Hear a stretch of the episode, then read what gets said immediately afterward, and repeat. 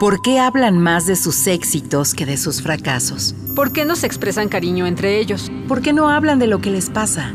¿Por qué se descuidan tanto? ¿A qué le tienen miedo? Soy hombre. Nací, crecí y me desarrollé como tal. Como adulto, con frecuencia recurro a los silencios para ocultar mis sentimientos y no sentirme vulnerable. Pero ahora quisiera poner en palabras esto que siento y que he reprimido desde hace mucho tiempo.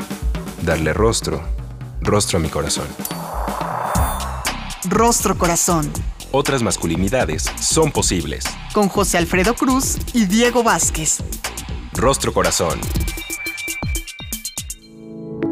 ¿Qué tal? ¿Cómo está? Muy buen día. Bienvenido, bienvenida, bienvenida a una edición muy especial del Rostro Corazón. En casa desde Ciudadana 660 me da mucho gusto saludarle y compartir micrófono con mi querido Diego Rodrigo Vázquez. Diego, ¿cómo estás? Muy buen día. Buenos días, buenos días al auditorio. Eh, pues muy contento de seguir acá. Bienvenidas, bienvenidos todos y todas. De manera particular, hoy para platicar sobre lo que nos ha quitado la pandemia, cómo hemos vivido esta contingencia que no tiene precedente, bueno sí, hace mucho, mucho tiempo, distintas pandemias que han azotado el mundo y que nos han afectado de manera global. Probablemente la última gran pandemia de la que tuvimos referencia es en los 80s, cuando vivimos la pandemia por el VIH y algunas aproximaciones con algunas gripes, pero lo que estamos viviendo ahora en cuanto al tiempo, en cuanto al nivel de impacto en lo personal y en lo global es impresionante. Nos va a dar mucho gusto dialogar con usted, por favor, haga contacto con nosotros a través de nuestra página en www.circuloabierto.com.mx en el correo círculo abierto para hombres y a través de nuestras redes sociales en Twitter, a través de círculo-abierto y en Instagram círculo abierto oficial. Las fanpages que están a su disposición en Facebook son las de Rostro Corazón y la del programa Círculo Abierto para Hombres. Hoy nos vamos en directo con el relato. Relato. Rostro Corazón. Quédate en casa. Quédate en casa. Si no es indispensable que salgas, quédate en casa. La pandemia me agarró desprevenido. Nunca pensé que fuera a durar tanto tiempo. Al principio me daba muchísimo coraje estar encerrado. Me sentía como un gato enjaulado, listo para soltar trancazos. Era como si estuviera librando una guerra. Pandemia, coronavirus, cuarentena, encierro. Si prendía la tele, se interrumpía la programación para dar una nota sobre un brote aquí o allá. Hospitalizados, muertos, un desastre todo el tiempo, todos los días. Y así ha sido desde entonces. La empresa donde trabajé 15 años quebró y sin tomarse la molestia de avisarnos con tiempo, un día simplemente nos dijeron, ya no podemos pagarles, lo sentimos mucho. Tuve que empeñar unas cosas para librarla. Cada día veía cómo el dinero se me iba. De pronto me quedé sin opciones y me tuve que regresar a vivir con mi papá.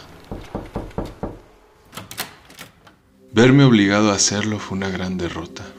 Era como si todo por lo que me hubiera esforzado en la vida en un segundo se cayera en mil pedazos. Me molestaba que la gente se quedara en sus casas, que le hicieran al cuento con sus cubrebocas, con sus toallitas desinfectantes, con los termómetros, con la sana distancia. ¡Ay, qué gente más exagerada! Y todavía le exageraron más porque después de un tiempo anunciaron que iban a dejar de vender cerveza y alcohol. Y dije, esta es mi oportunidad. Le pedí a mi papá una lana y me fui a surtir. Llené el coche con todo lo que le cupo y así me aventé tres o cuatro viajes.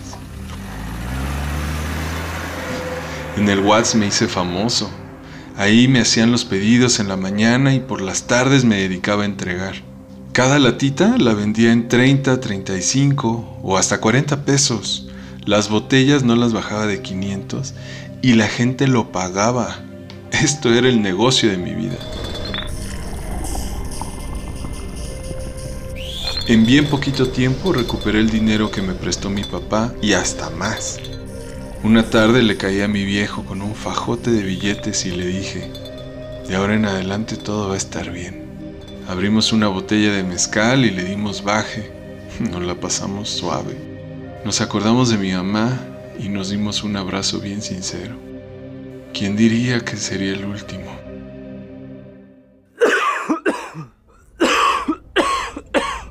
A los pocos días mi papá empezó a toser. Era una tos distinta a la que le provocaba su medicamento. Esa tos era seca y no le paraba. Una mañana no se despertó para desayunar. Fui a su cuarto a ver qué había pasado y lo vi todo morado. Me espanté y fuimos directo al hospital porque no podía respirar. Se lo llevaron los doctores. Se murió esa misma noche. De solo recordarlo me regresa el coraje. Hace poco hablé con una doctora. Me dijo que tal vez yo era asintomático y así fue como mi papá agarró el virus ese. Pensar en eso me provoca una tristeza enorme y una impotencia aún más grande. No sé cómo ni cuándo volveré a sentirme tranquilo. Esta pandemia me ha quitado todo y quién sabe cuándo termine. Rostro Corazón. Querido Diego, te quiero compartir que voy escuchándote y voy apretando los labios. No puedo no reconocerme. Es muy interesante, como siempre, a través, iba a decir, de la pluma en la que nos guías, pero ya casi nadie escribe directamente en papel. Pero sí con esta sensibilidad, el recorrido, la aproximación a la que nos estás invitando es muy interesante, ya profundizaremos. Quiero darle la bienvenida para conversar hoy a Luis Arturo Castillo Vázquez. Luis Arturo es integrante del programa Círculo Abierto para Hombres, nacido en la Ciudad de México hace 49 años, es esposo reincidente, papá biológico de una mujer de 19 años, papá de cariño de dos masculinos adolescentes, ingeniero de profesión, coach de vida por elección, maestro de aplicación mental por decisión. Después de varios golpes en la vida, se volvió inquieto en el desarrollo de su ser. El mundo de las masculinidades ha sido un gran descubrimiento en su vida. Enamorado de la naturaleza, del deporte y de la observación, Querido Arturo, muy buen día, ¿cómo estás? José Alfredo, muchas gracias por la invitación, muy bien, muchas gracias al auditorio. Diego también, muchas gracias por, por permitirme estar en este espacio. Muchísimas gracias a ti. Teníamos muchas ganas de conversar y yo empezaría por plantearte, Arturo, ¿qué te va pasando cuando escuchas este relato, este texto de Diego? ¿Cuál es la parte que tiene que ver contigo? ¿Has vivido algo similar durante esta pandemia? Pues platico eh, un, un sub y baja de emociones. Me identifico con ese, con ese ir y venir de desconciertos, de dudas, de miedos, de situaciones que no, no, no puede uno controlar. Darse cuenta de que los planes que uno va teniendo o imaginando eh, van cambiando momento a momento. En mi caso, eh, como bien lo decías, eh, yo en esa parte de, de, ingeniero, pues nos enseñan mucho a prever, a controlar, todos son diagramas de flujo, qué pasa si esto, qué pasa si aquello, cómo lo resuelves, y aparentemente para todo tenemos respuesta, ¿no? Y de pronto llega una situación como esta, que es una pandemia, y te das cuenta que no tienes respuestas, que no tienes un plan B por más que hayas planeado tu vida, por más que hayas, según tú, organizado y que todo va funcionando y que todo va caminando, te das cuenta que el plan B no existe, ¿no?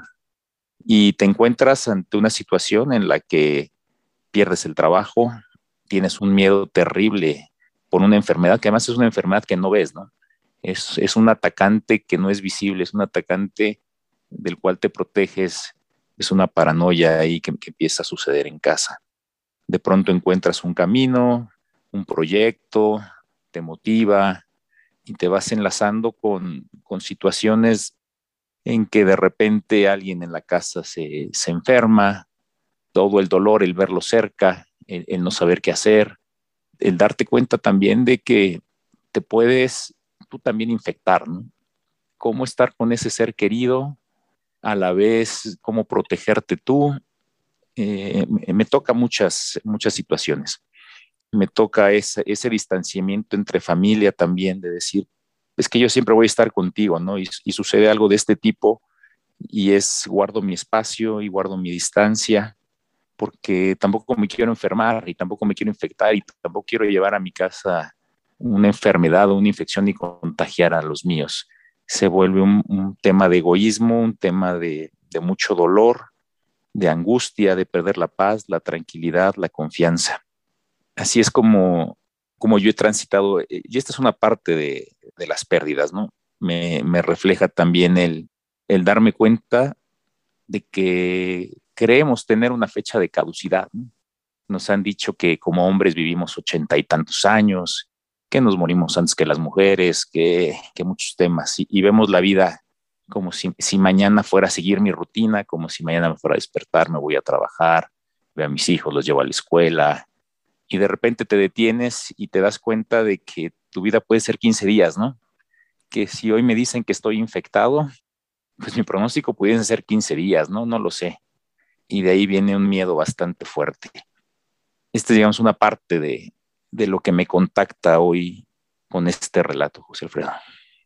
Muchas gracias por compartirte, Arturo, sobre todo desde la vulnerabilidad y el miedo que está vinculado casi que directamente a la forma como nos hemos construido los masculinos.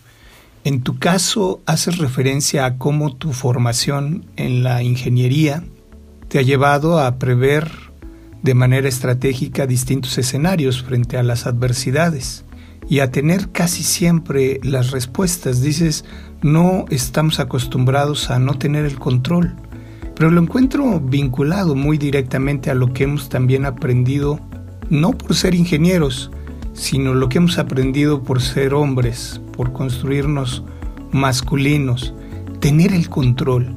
Y algo con lo que nos ha confrontado de manera directa la pandemia es que dejamos de tener el control. Incluso se volvió una amenaza la socialización con las y los demás. Pero ya platicaremos de ello porque también lo retratas en el texto, en la manera de vivirnos como masculinos. En un momento regresamos. Rostro Corazón. Otras masculinidades son posibles. Regresamos.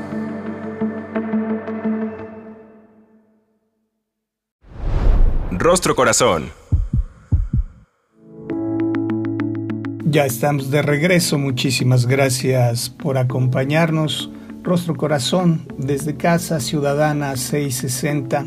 Nos da muchísimo gusto estar platicando hoy con Arturo Castillo sobre lo que nos ha quitado la pandemia. Diego, nos fuimos al corte eh, pensando en cómo incorporamos las medidas de autocuidado o cómo nos resistimos. ¿Qué tan fácil, qué tan difícil ha sido cuidarnos en medio de esta situación? Sí, eh, ha sido un planteamiento distinto, ¿no? En esta idea de, de estos hombres que yo veía en la calle sin cubrebocas, peleándose en las entradas de los súper incluso negando la existencia y la posibilidad del virus e incluso de enfermarse, pues me hizo pensar en, esto que decía Arturo, en que como hombres aprendemos y nos enseñan a creer que siempre vamos a estar, que nunca nos vamos a enfermar, que todo lo sabemos, que todo lo podemos, que siempre debemos de poder tener el control. Yo me planteé en ese momento qué pasaría cuando pierdes el control. Incluso puedes llegar a ser responsable por no cuidarte de descuidar a alguien más y pues ocasionarle algo trágico. Es decir, esto que justo tú decías, la pandemia nos vino a trastocar. Hay un elemento muy interesante en el texto que nos regalas, Diego, y que tiene que ver con la forma con la que contactamos con las emociones y las expresamos o no. Es decir, este personaje termina por ponerse una borrachera en donde logra expresarle el afecto a su padre. Algunos autores mencionan que los hombres solo expresamos el afecto bajo una pérdida momentánea de la conciencia, sobre todo a otros hombres. Un ejemplo muy claro es en un partido de fútbol, se vale de todo después de un gol, abrazos, besos, apapachos, imágenes, figuras homosociales que si ponemos a esos futbolistas en la banqueta sería muy difícil que repitieran. Se justificaban después de un gol porque era un estado eufórico donde se había alterado la conciencia. Y otro estado donde se altera la conciencia es evidentemente bajo el influjo de bebidas alcohólicas o de algún tipo de sustancia. Tu texto retrata la forma en la que se consume el alcohol para expresar el afecto, aun cuando termina por ser una situación de riesgo, eh, literalmente de riesgo de contagio. Arturo, ¿cómo has vivido esta parte de la expresión del afecto entre masculinos? ¿Qué tan recurrente ha sido? ¿Cómo has elegido poderle decir a los demás masculinos cuánto les quieres? ¿Cómo lo has expresado? Pues mira, ha sido un, trabajo en el cual me identifico totalmente con lo que tú acabas de decir el masculino, o, como yo vivo la, masculinidad o, la viví en, mi época más, más joven, si es esa masculinidad en la que es fuerte, en la que nada te duele, en la que todo puedes, en la que pues no pasa nada, ¿no? Todos estamos bien. Y esté pasando lo que esté pasando, eh, nunca se expresa, ¿no? Y se expresa, como tú bien lo dices, bajo una justificación. Y puedo abrirme yo con un amigo, que aunque sea muy mi amigo, si no está justificado el que yo le exprese lo que siento, pues no es válido porque en aquellos momentos a mí me hacía sentir débil, ¿no? Entonces sí tendría que haber, tenía que haber una copa de por medio, tenía que haber algo que justificara el por qué yo me estaba expresando, por qué estaba compartiendo mi dolor, mi tristeza, mis penas, los momentos difíciles por los que yo estaba pasando. Y me llegó a pasar con mi papá. Yo a mi papá muchos años, hasta por ahí de los 30 años, nunca le di un abrazo, nunca le di un beso. Y fue a raíz exactamente de, una borrachera en la que yo estaba alegre y, le dije, papá, te quiero mucho y lo abracé y, y, utilicé esa justificación. Hoy me doy cuenta que, es parte de, esas, de esa manera como nos enseñaron a ser hombres.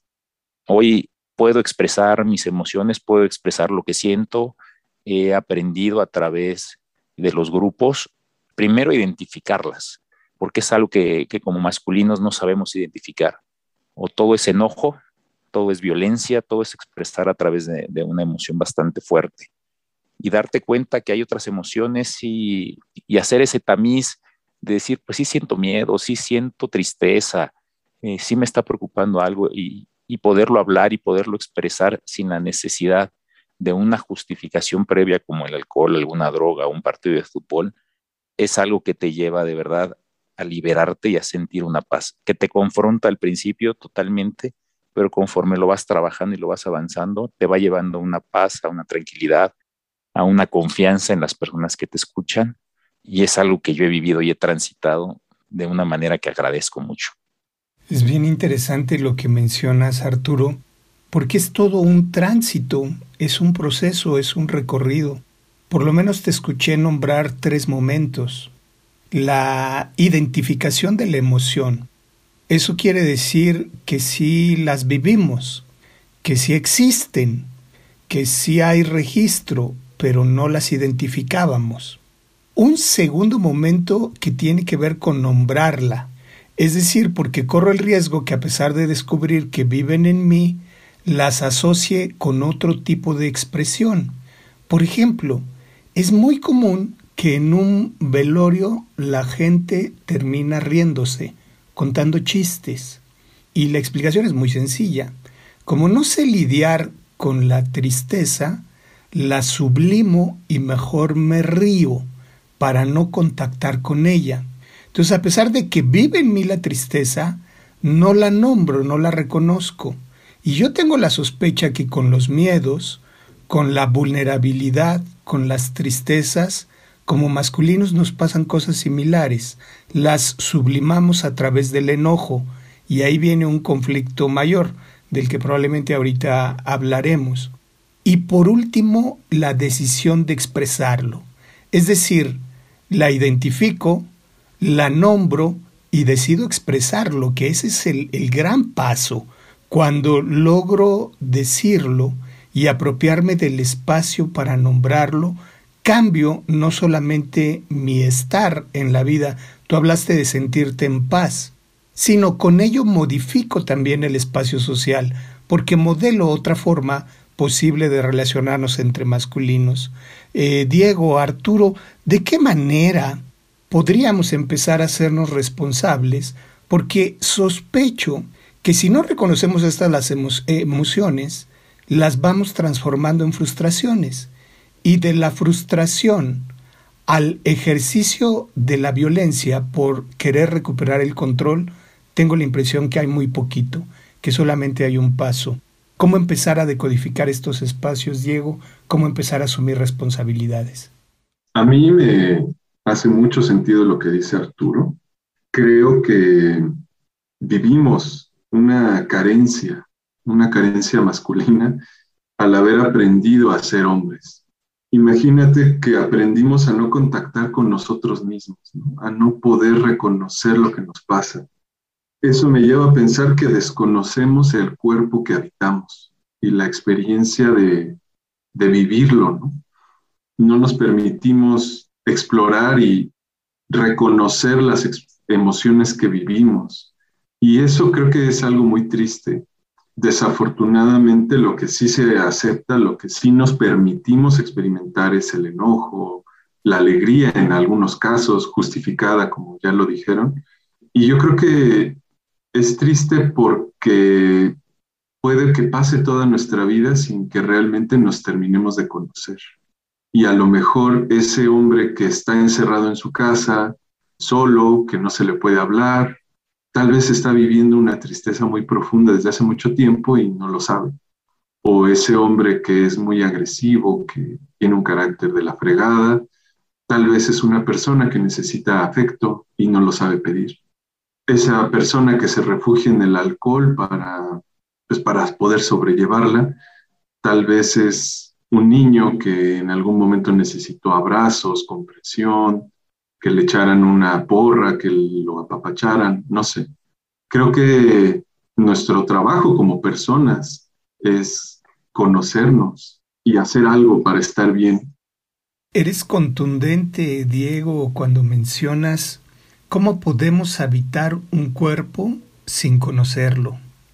Ya casi nos vamos, Arturo, a título de conclusión, ¿qué le dirías a los hombres como tú, como yo, como Diego, que también nos están escuchando y que están de alguna manera identificando la pertinencia de hacer una revisión, por dónde empezar y qué tipo de resultados qué tipo de dividendos a favor has obtenido con este nivel de revisión y de trabajo personal, Arturo. En mi experiencia es un trabajo de observación y, de cuestionarnos el por qué como masculinos nos comportamos de cierta manera y tenemos unos códigos muy bien establecidos que todos entendemos, que todos sabemos cómo nos comportamos en, en, el mundo masculino, cómo respondemos, qué espera la otra persona de mí, el otro masculino, espera esa fortaleza, esa, esa fuerza, esa, ese nunca estar débil, pero cuestionarnos el por qué. ¿Por qué si por dentro me estoy sintiendo diferente, por qué lo tengo que expresar de esa manera y por qué lo tengo que vivir de esa manera?